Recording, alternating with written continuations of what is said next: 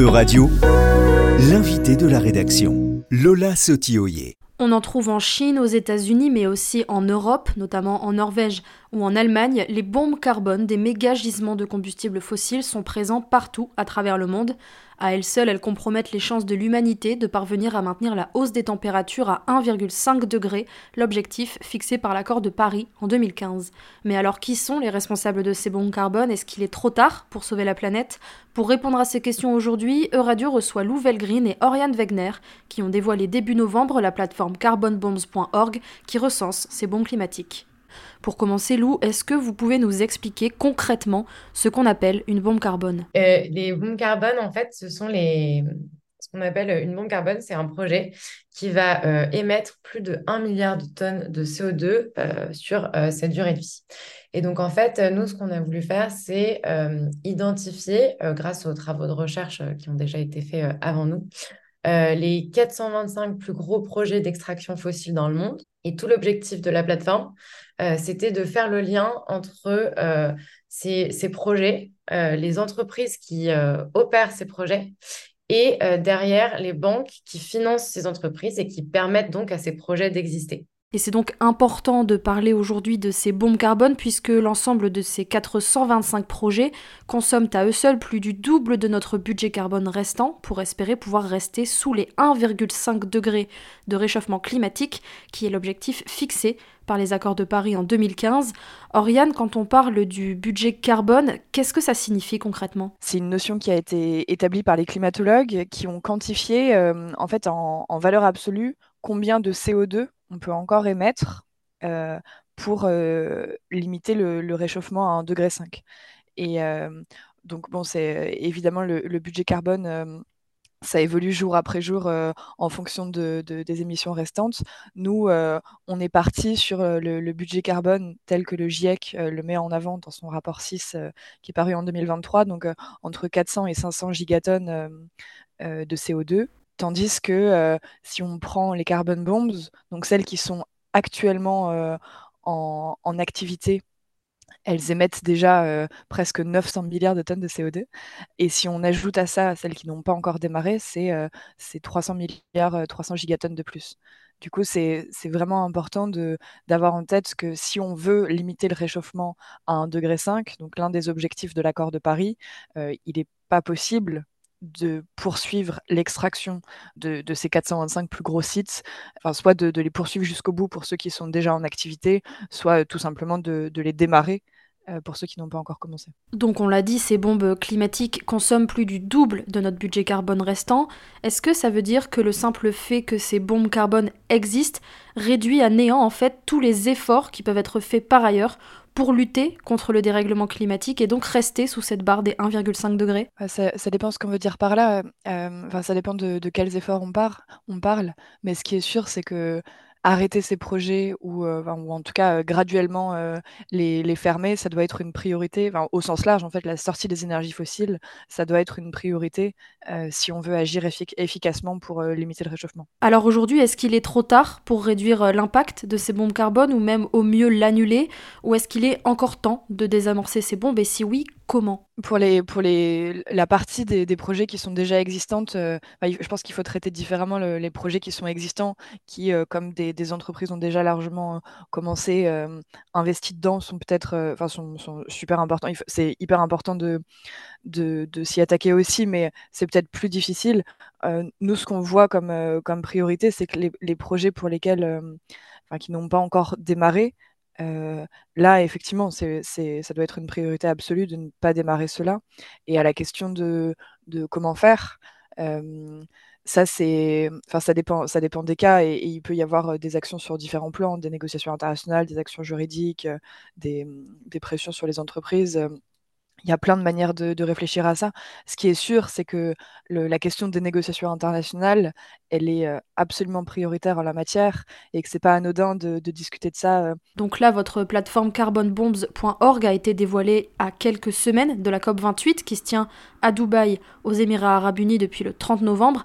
J'imagine que ce n'est pas anodin. surtout quand on sait que le président de la COP28 euh, est également le président d'une entreprise qui s'appelle Abu Dhabi National Oil Company, euh, qui exploite, du coup, comme son nom l'indique, des champs pétrogaziers et qui possède plus de trois, au moins trois bombes carbone.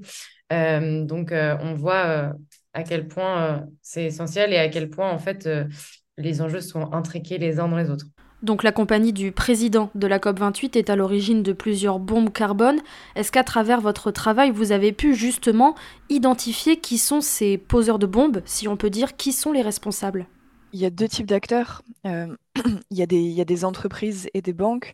Sur les entreprises, effectivement, euh, sur notre site, nous, on, a pu recenser donc, le, une, partie certainement pas toutes, mais, euh, mais au moins une partie euh, des entreprises qui sont, euh, qui sont impliquées dans ces projets-là. Donc, énormément de, de, grosses entreprises américaines, chinoises, mais aussi européennes, notamment françaises. Mais ça, c'est peut-être la partie la plus, celle qui semble la plus évidente, celle qu'on connaît déjà, donc les entreprises qui exploitent ces projets-là. Mais ce que nous, on voulait mettre en avant, et je pense que Lou pourra, pourra compléter et détailler sur le sujet, c'est aussi le rôle majeur que peuvent jouer les banques dans, ces, dans le financement de ces entreprises. Ce qu'on a, ce a voulu mettre en avant, c'est exactement ce que dit Ryan, c'est euh, une partie du rôle des banques qui est peut-être un peu moins euh, connue du grand public, parce qu'aujourd'hui, en fait, une banque, elle a un peu deux moyens de, de participer à des projets d'exploitation fossile. le premier, c'est en finançant directement ces projets. Donc, euh, en euh, fournissant euh, des services financiers, des prêts ou des obligations à, directement au, projet. Et ensuite, la deuxième manière, c'est en finançant, en, accordant ces services et ces prêts, ces services financiers directement aux à des entreprises qui elles-mêmes ensuite vont opérer les projets. Donc en fait, ce qu'on constate, c'est que dans les faits, aujourd'hui, il y a de plus en plus de banques qui s'engagent à dire qu'elles ne vont pas financer directement des projets. Par contre, euh, il y euh, en fait à euh, apporter leur soutien de manière inconditionnelle à des entreprises qui opèrent euh, des champs euh, d'exploitation fossile euh, et ce sans contrainte de, de, plan de transition ou autre. Et donc, en continuant à financer ces entreprises-là qui elles-mêmes sont actrices de ces projets, elles contribuent en fait directement à permettre à ces projets d'exister. Et ça, il y a une ONG française qui s'appelle Reclaim Finance qui, travaille spécifiquement sur ce sujet-là et qui le vulgarise très bien pour le grand public et qui propose aussi des leviers d'action à ce niveau-là. Et peut-être un dernier point, euh, on n'en parle pas sur la plateforme, mais euh, euh, il y a aussi les États qui jouent un rôle dans, dans la, possibilité d'existence de ces projets-là, à la fois en délivrant des licences d'exploitation, mais aussi en donnant des subventions aux entreprises ou aux projets pour leur permettre d'exister. Et puis ensuite, de manière plus peut-être un peu moins évidente, mais à travers tous les traités internationaux qui existent comme euh, par exemple la charte euh, euh, sur l'énergie ou des choses comme ça qui permettent en fait à ces projets d'être protégés d'une certaine manière. Donc il y a plein de leviers d'action aussi pour les États afin d'intervenir sur l'existence ou l'arrêt de ces projets. Et en plus, euh, pour compléter ce qu'a dit Lou et qui est très juste, en plus des entreprises, des banques et du rôle des États ou des autorités publiques, il y a aussi un autre type d'acteurs euh, auquel on s'est moins intéressé jusque-là, euh, notamment faute de base de données, mais auquel il est très important de, consacrer du temps et des efforts à l'avenir, c'est aussi les assurances. Euh, les, groupes d'assurance qui jouent un rôle absolument clé dans le développement de ces projets et, sans qui euh, ces projets ne seraient la plupart du temps pas possibles. Alors à travers votre plateforme et à partir de toutes les études que vous avez pu consulter, quel constat vous faites? Est-ce qu'il est encore possible aujourd'hui de conjuguer l'exploitation des énergies fossiles et l'atteinte des objectifs climatiques des accords de Paris, notamment rester sous la barre des 1,5 degrés, est-ce que la priorité est désormais de sortir définitivement des énergies fossiles? Le GIEC dit que, nous dit que les infrastructures euh, fossiles existantes nous font déjà dépasser euh, le, budget carbone qui nous reste. Donc, il s'agit déjà d'exclure tous les nouveaux projets et ensuite de mettre en place une sortie progressive euh, de de celles qui sont déjà, enfin de tous les sites d'exploitation qui sont déjà entamés, pour euh, aller euh, vers euh, le moins d'énergie fossile possible.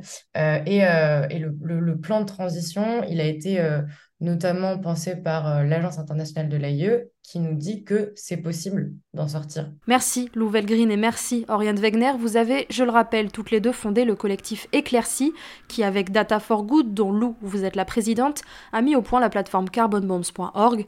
Merci à toutes les deux d'avoir pris le temps de répondre aux questions de radio. E-Radio vous a présenté l'invité de la rédaction. Retrouvez les podcasts de la rédaction dès maintenant sur euradio.fr.